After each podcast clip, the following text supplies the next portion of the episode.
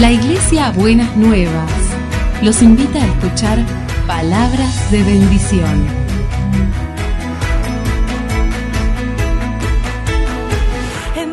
Si desean asistir a nuestras reuniones, los esperamos en Avenida de Lepiane 3925, esquina Subiría, Bajo Flores, Ciudad de Buenos Aires.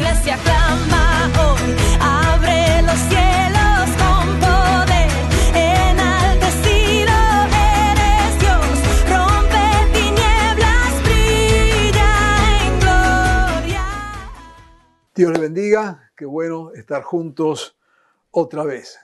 Quiero invitarle a estar dispuesto ahora a escuchar lo que el Señor tenga para nosotros. Antes de ir a la palabra del Señor y por las dudas por aquellos que se incorporaron poquito más tarde en el culto, quiero repetir lo que ya se dijo en el anuncio que ahora, luego de la predicación, tendremos un momento para celebrar la cena del Señor. Así que vayamos desde ahora preparando nuestros corazones para esto.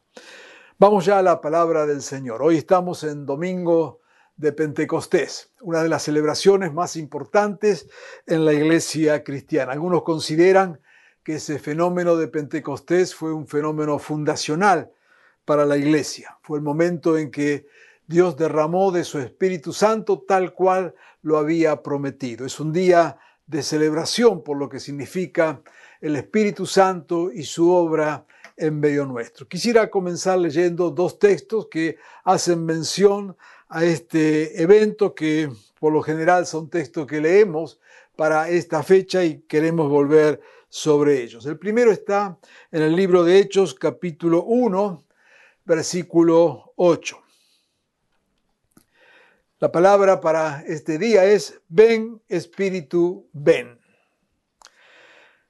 Hechos 1.8 dice, pero cuando venga el Espíritu Santo sobre ustedes, recibirán poder y serán mis testigos tanto en Jerusalén como en toda Judea y Samaria y hasta los confines de la tierra. Esto lo dijo Jesús hablando a sus discípulos, prometiendo el Espíritu Santo. Cuando el Espíritu venga, recibirán poder y serán mis testigos tanto en Jerusalén, en Judea, Samaria y hasta los confines de la tierra. El otro texto es el conocidísimo texto de Hechos capítulo 2, versículos 14 al 21, el momento en que es derramado el Espíritu Santo y entonces la gente quedó allí perpleja, no entendían lo que estaba pasando y Pedro se levanta y trata de explicar, dar razón de lo que estaba aconteciendo en ese momento. Y dice allí en Hechos 2, 14 al 21. Entonces Pedro, con los once, se puso de pie y dijo a voz en cuello, compatriotas judíos y todos ustedes que están en Jerusalén, déjenme explicarles lo que sucede. Presten atención a lo que le voy a decir. Estos no están borrachos, como suponen ustedes. Apenas son las nueve de la mañana. En realidad, lo que pasa es lo que anunció el profeta Joel. Sucederá que en los últimos días, dice Dios, derramaré mi espíritu sobre todo el género humano. Los hijos y las hijas de ustedes profetizarán, tendrán visiones los jóvenes, sueños los ancianos. En esos días derramaré mi espíritu, aunque sobre mis siervos y mis siervas, y profetizarán. Arriba en los cielos y abajo en la tierra mostraré prodigios, sangre, fuego, nubes de humo. El sol se convertirá en tinieblas, la luna en sangre, antes que llegue el día del Señor, día grande y esplendoroso. Y todo el que invoque el nombre del Señor será salvo.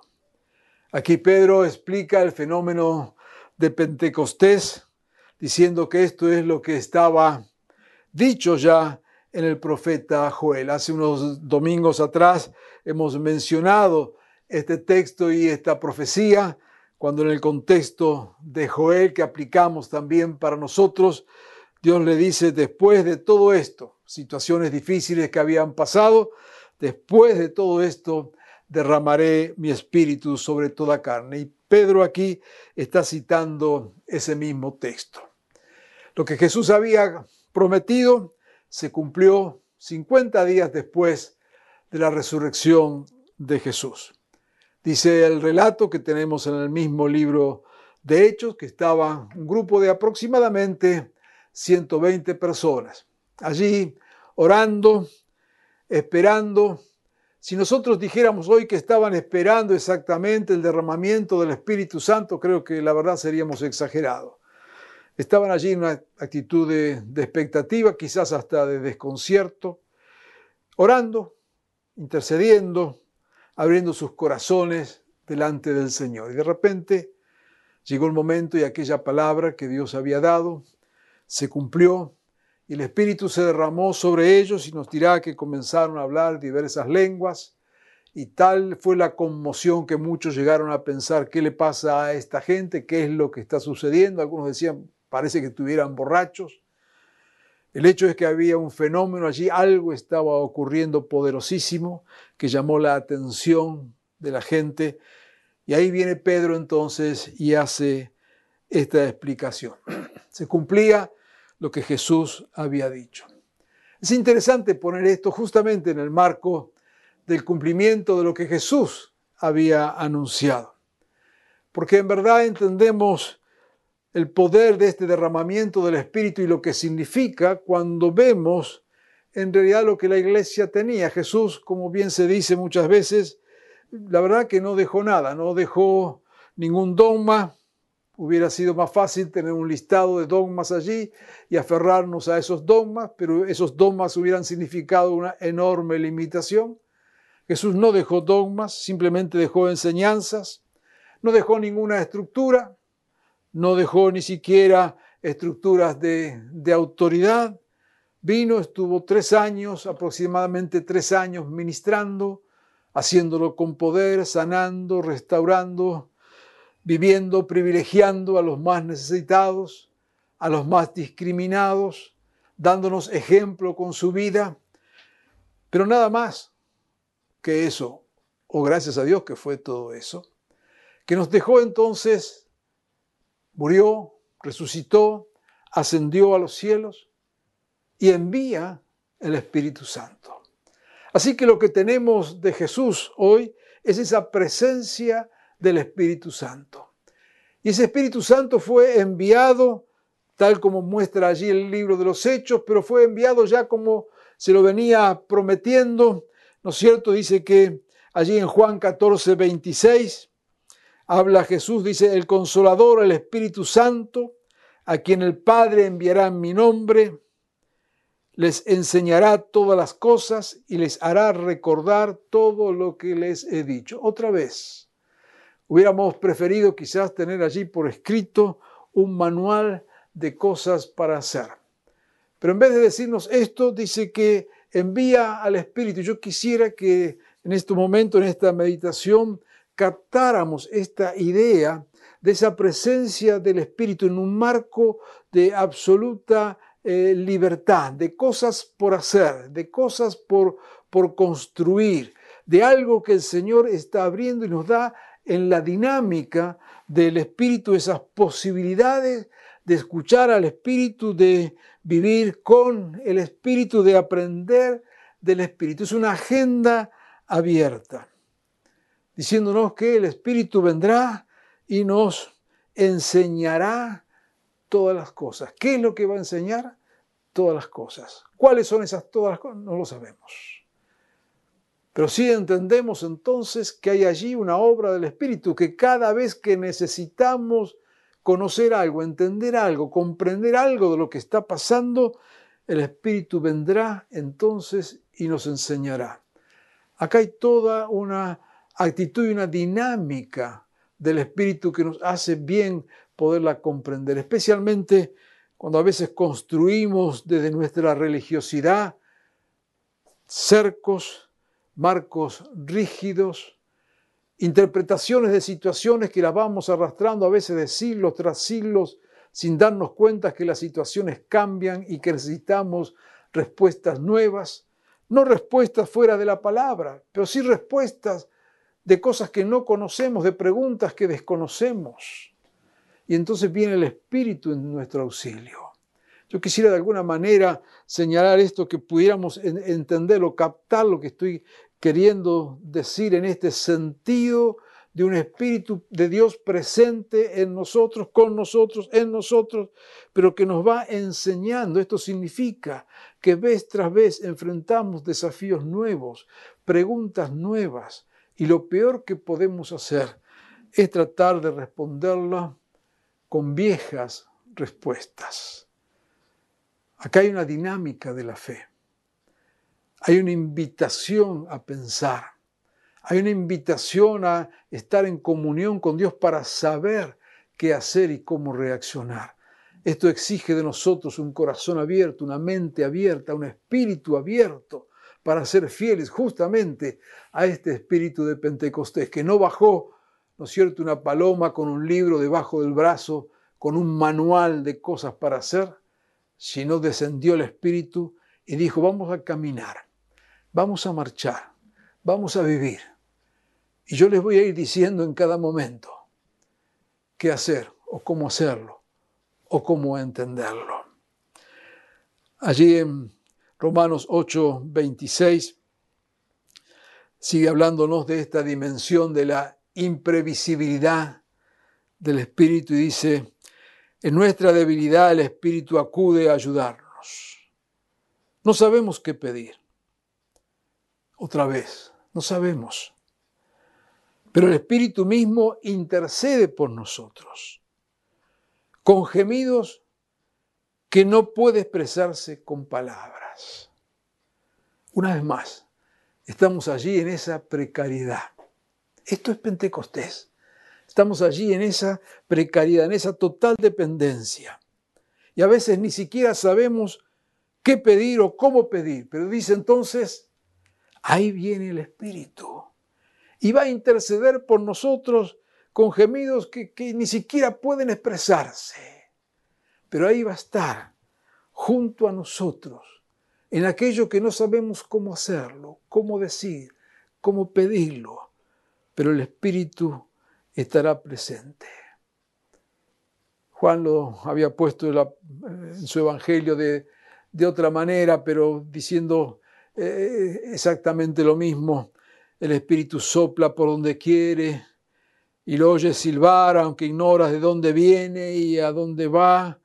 Así, así como el Espíritu es aquel que es guiado por el Espíritu. Otra vez, ese Espíritu que vino, ese Espíritu que está con nosotros, es ese Espíritu inmanejable, ese que sopla como el viento y no sabemos a veces exactamente de dónde viene, hacia dónde va, pero lo importante es que esa persona llena del Espíritu del Señor, es capaz de dejarse arrastrar por el Espíritu. Hay algo que Dios quiere decirnos en este tiempo, en este tiempo tan especial de una crisis universal tan profunda que ha sacudido y sacude las, más, las estructuras más sólidas, que inclusive afecta a las iglesias. Pero en este Pentecostés, la invitación de parte de Dios es abrirnos a esa dinámica del Espíritu y entender que todo esto que ha pasado, leer estos tiempos como una posibilidad que Dios nos da, como una nueva alternativa que Dios nos da, como un camino que Dios abre para que vivamos llenos del Espíritu, lo cual significa vivir en esta dinámica del Espíritu, de dejarnos empujar por el Espíritu sin libros ya escritos, sin argumentos ya definidos, sin pensamientos cerrados, sin actitudes clausuradas. Es una invitación de parte de Dios a abrir los ojos, abrir nuestro entendimiento, abrir nuestra fe y lanzarnos en fe en esto que yo llamo una nueva era del Espíritu del Señor. Algo el Señor está haciendo a través de todas estas circunstancias. Repito para aquellos que no lo han escuchado, no estamos diciendo que Dios manda esto para castigarnos, para hacer algo eh, doloroso en medio de la humanidad. No, estoy diciendo eso, pero sí estoy diciendo que Dios está usando todas estas circunstancias entre muchas cosas, para hablarnos y para desafiarnos como pueblo de Dios y como iglesia, para romper estructuras, para romper moldes, para deshacer aquellas cosas que hemos quizás construido durante mucho tiempo, pero que no tienen tanto valor. Este es un tiempo de revisarnos, este es un tiempo de vernos como hijos e hijas del Señor, también de vernos como iglesia, también de ver qué relación tenemos con el Señor. Este Pentecostés debe significar para nosotros un nuevo comienzo, un comienzo de arrojarnos en los brazos del Señor y dejar que ese espíritu nos vaya guiando. Lo que decía allí el profeta eh, Joel, algunas de las marcas de esta era del espíritu, de este tiempo que anhelamos y decimos, ven espíritu, ven, y esta manera de decir ven no es que el Espíritu tenga que venir, el Espíritu ya vino en Pentecostés, está en nosotros. Cuando decimos ven Espíritu, lo que estoy diciendo es Espíritu del Señor, haz tu obra, muévete como tú quieras, te doy permiso, abro mi mente, mi corazón, mis expectativas, lo pongo todo en tus manos. Me abro a ti, Espíritu del Señor. Cuando decimos ven Espíritu, no estamos clamando por un Espíritu que está escondido no es que Dios está regateando la presencia de su Espíritu. Él está con nosotros, Él está en nosotros. Pero cada vez que oramos, como estamos en esta mañana clamando, ven Espíritu, lo que le estamos diciendo, Espíritu, aquí estoy. Haz conmigo y a través de mí lo que vos quieras. Yo quiero invitarte a que estés con esta actitud en este tiempo. Este espíritu que es un espíritu sin fronteras, Muchas veces hemos hablado de Él. A lo que dice allí en la promesa, derramar, sería derramado sobre todo el género humano. Le costó mucho a la iglesia entender esto. Allí en Hechos 10:45 tenemos un solo ejemplo de muchos que hay. Dice que los defensores de la circuncisión que habían llegado con Pedro se quedaron asombrados de que el don del Espíritu Santo se hubiera derramado también sobre los gentiles. Capítulo 10, de hecho, ocho capítulos antes, había narrado el derramamiento del Espíritu. Y Pedro se había levantado y había dicho, esto es lo que está en Joel, que en los postreros, postreros tiempos el Espíritu sería derramado sobre toda carne. Pasaron tiempos, llegamos a este capítulo y tenemos allí Dice, los defensores de la circuncisión que habían llegado con Pedro. ¿Cómo es esto que llegaron con Pedro? Y se quedaron asombrados. Este es el mismo Pedro que había dicho en el capítulo 2, citando a Joel, que el Espíritu sería derramado sobre toda carne. A Pedro le costó mucho, en algún momento Pablo le llama la atención en cuanto a esto, lo cual nos muestra que hay una diferencia a veces muy grande entre lo que decimos y entre lo que hacemos. Acá Pedro, el que nos había hablado de Joel, el que había recordado la profecía de que el Espíritu sería derramado sobre toda carne, sin embargo se asombra él y los que con él vienen, que este Espíritu se estaba derramando también sobre los gentiles. ¿Cuál era el concepto de toda carne de Pedro? Que cuando vio a los gentiles no los reconoció allí adentro. ¿Cómo leemos nosotros este texto? ¿Qué significa para nosotros en verdad ser fieles al Espíritu y ser llenos del Espíritu hoy? Si no es creer que el Espíritu del Señor es derramado sobre toda carne. ¿Estamos listos para ver esto? ¿Estamos dispuestos para ver este obrar del Espíritu más allá de los límites de nuestra congregación, de nuestra iglesia, de nuestra denominación? ¿Hasta dónde abrimos nuestros ojos? ¿Hasta dónde creemos en esta palabra del Señor? ¿Hasta dónde somos capaces de ver manifestaciones del Espíritu del Señor fuera de los límites de la iglesia? En el mundo, Dios sigue obrando. La iglesia es meramente un instrumento en las manos de Dios para salvación. Pero la iglesia no es el proyecto final de Dios proyecto final es que todos sean salvos y ha escogido un pueblo para que sea instrumento de esa salvación, por supuesto, privilegiado, que un día Él vendrá a buscar, la esposa del Cordero. Pero no nos equivoquemos. Dios obra en la iglesia y Dios obra fuera de la iglesia. ¿Seremos capaces de ver lo que Dios está haciendo? ¿O le pediremos cédula o documento de identidad para que lo muestre delante del Espíritu antes de que el Espíritu obre? No pongamos límites al Espíritu del Señor. Ser lleno del Espíritu es animarse a vivir sin fronteras mentales y sin fronteras espirituales. Es animarnos a creer que Dios obra con nosotros, en nosotros, en medio nuestro, pero también fuera de nosotros. Y como un pueblo fiel al Señor y lleno de su espíritu, tendríamos que caminar en medio de este mundo con los ojos abiertos, aprendiendo, entendiendo, comprendiendo, aceptando lo que Dios hace fuera de nuestros límites, fuera de nuestro molde, porque eso es la manifestación del Espíritu del Señor. Nos dirá también en su palabra que en esta era del Espíritu, en este tiempo del Espíritu, otra característica será, dice, el gozo interior. Juan 7, 38 al 39. Dice, de aquel que cree en mí, como dice la Escritura, brotarán ríos de agua viva. Qué lindo ejemplo este. Con esto se refería al Espíritu que habrían de recibir más tarde los que creyeran en Él.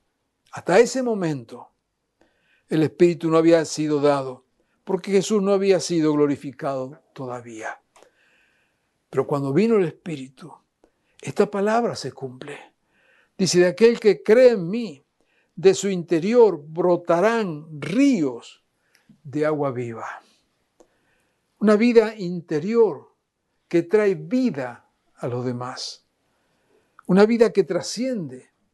No es una vida sin problemas, sin angustias, sin dificultades. Nada que ver con eso.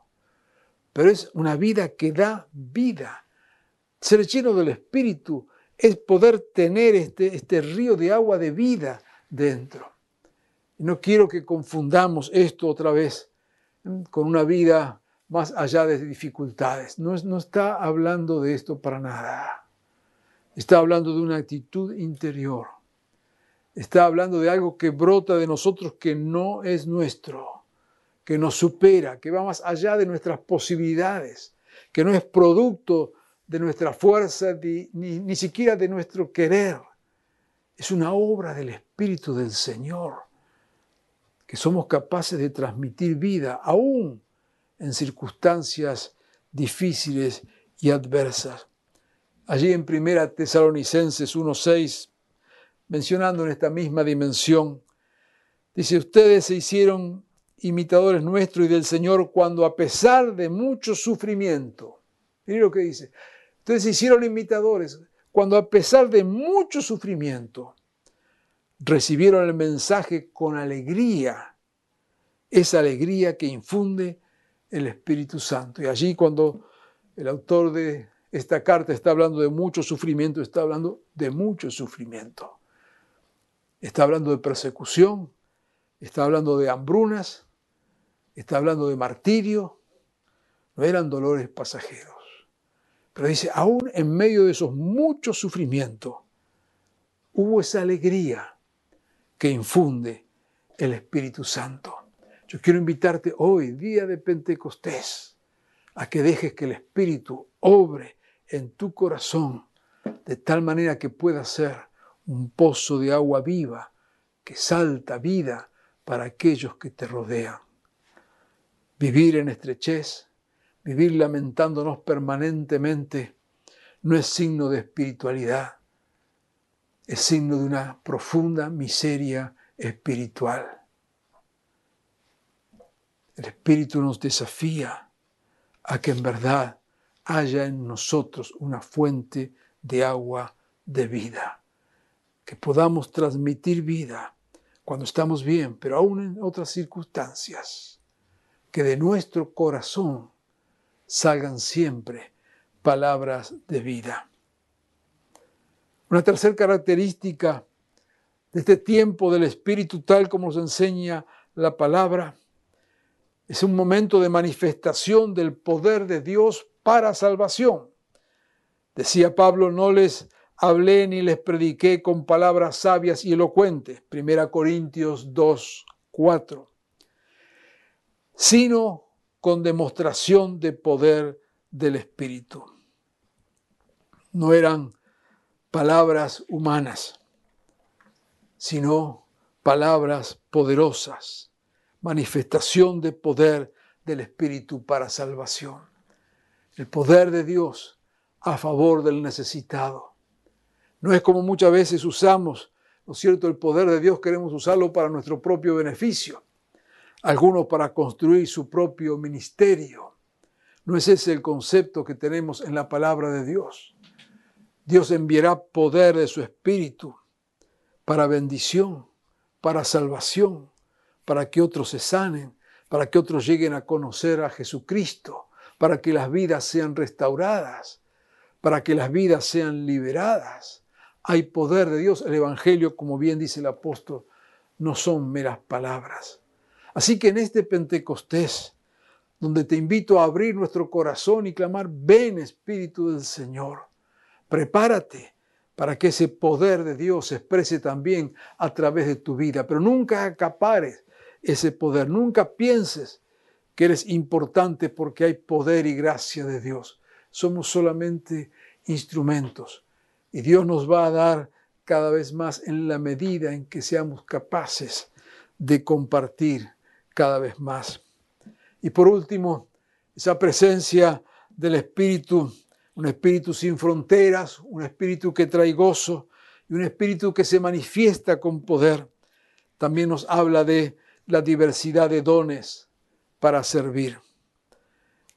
Enviaría de su Espíritu y nos daría de sus dones.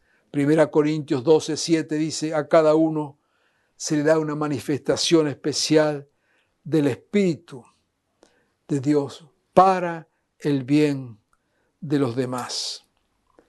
Esta es la idea. Dios nos da de su Espíritu esta diversidad de dones para servir. Y quiero aquí asentar esta palabra, acentuar esta palabra, diversidad.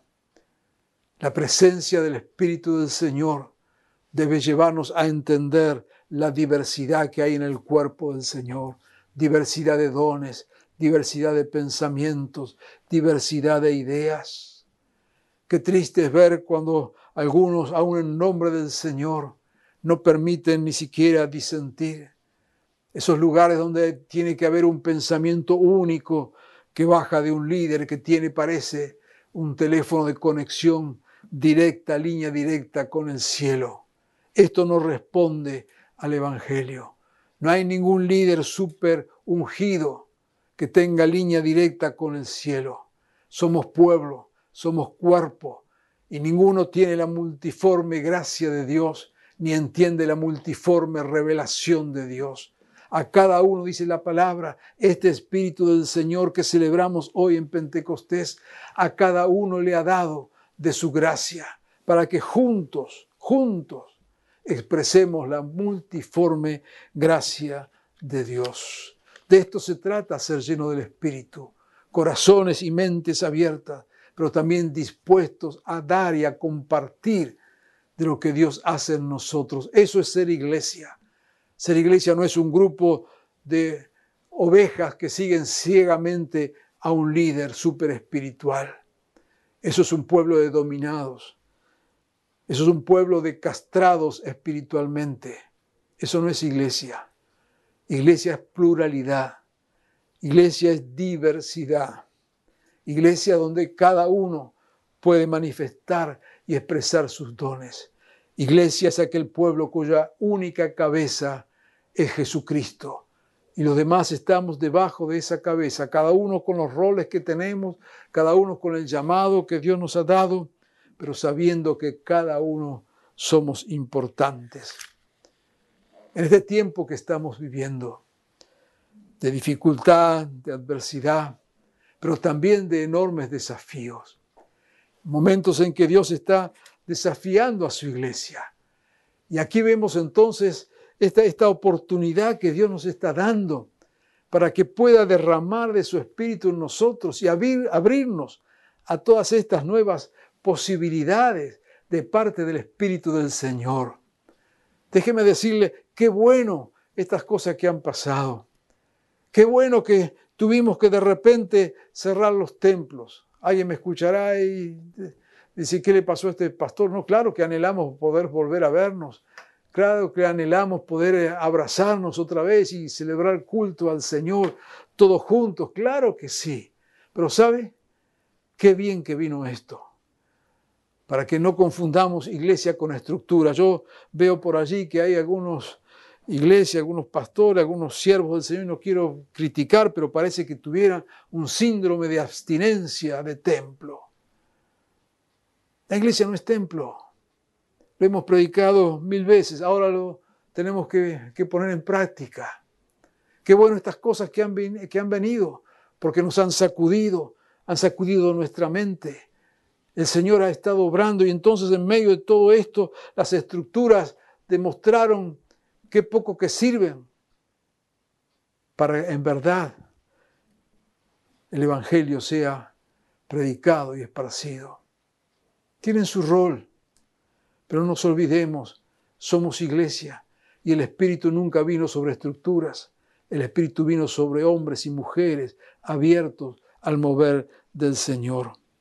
Entonces en esta circunstancia que estamos viviendo, nos damos cuenta y empezamos a descubrir dones que estaban allí escondidos en la iglesia, o que estaban minimizados, o que estaban ignorados, y ahora comenzaron a surgir. Dios bendiga a cada uno de ellos. Esto es manifestación del Espíritu. Aquellos hermanos y hermanas que retransmiten un mensaje, que traen una palabra de aliento, que comparten un texto quizás con un amigo, un compañero de trabajo, un vecino que antes no lo hacía, pero que ahora lo está haciendo. Es gracia de Dios derramada en este tiempo. Estoy convencido que este es tiempo de Dios, tiempo para crecer, tiempo para madurar, tiempo para vivir llenos del Espíritu del Señor. Amado hermano, amigo, hermana, estamos compartiendo y escuchando esta palabra. Quiero desafiarte en este Pentecostés. Quiero desafiarte a que estés orando allí donde estás ahora en este mismo momento y estés diciendo, ven Espíritu del Señor, toma mi mente, mi corazón, mis actitudes, mis palabras, mis pensamientos. Quiero ser lleno de este Espíritu y ser lleno hoy de este Espíritu es ministrar en la libertad que Dios nos da es abrirnos a la creatividad que Dios quiere poner en nuestros corazones. Al final de toda esta pandemia, la iglesia no puede ser igual que como era antes. No podemos repetirnos, no podemos ser exactamente lo mismo. Significaría que nada hemos aprendido. El Señor ha venido, nos ha sacudido y nos está dando la oportunidad de vivir una vida llena de su Espíritu. Yo quiero invitarte a que estés orando, que estés clamando delante del Señor, pero que también estés abriendo tu mente. Dios nos está empujando a cosas nuevas. No le digas que no al Señor, no cierres las posibilidades, porque quizás Dios te está llamando, Dios te está hablando, Dios te está desafiando con cosas que ni soñabas hace poco tiempo. Eso es la presencia del Espíritu del Señor. Y en este Pentecostés y en este día, en este mismo día que estás escuchando estas palabras, algo el Señor tiene que hacer allí con tu vida y algo el Señor tiene que hacer con mi vida para abrirnos a estas nuevas posibilidades, a estas nuevas posibilidades, a estas nuevas perspectivas, a este nuevo mover del Espíritu del Señor. Una iglesia que entiende que lo importante no son las estructuras, una iglesia que es capaz de amar a todos, una iglesia que va a ministrar como nunca antes lo hizo, una iglesia que se va a abrir a la creatividad del Espíritu, una iglesia que ministrará en el poder transformador del Evangelio, una iglesia que predicará sin ningún tapujo, sin ningún impedimento, una iglesia que seguirá creyendo en el poder del Señor y vidas rendidas a Él. Quiera el Señor derramar ahora abundantemente de su Espíritu allí donde vos estás y quiera hacer una obra profunda en tu vida y en mi propia vida, de tal manera que en este tiempo del Espíritu nos dispongamos a servir como un pueblo renovado, como un pueblo bendecido, como un pueblo ungido para una iglesia nueva en un tiempo nuevo. Que Dios te bendiga y te use en este tiempo. Quiero invitarte que allí donde estés, simplemente tengas una muy sencilla oración, una oración que la iglesia ha venido repitiendo por siglos y siglos desde aquel Pentecostés. Ven, Espíritu, ven. Ven sobre tu iglesia. Ven en esta ciudad. Ven en este tiempo. Y ven sobre mi propia vida. Una vez más, allí donde estás, dile al Señor, ven, Espíritu, ven. Dios te bendiga.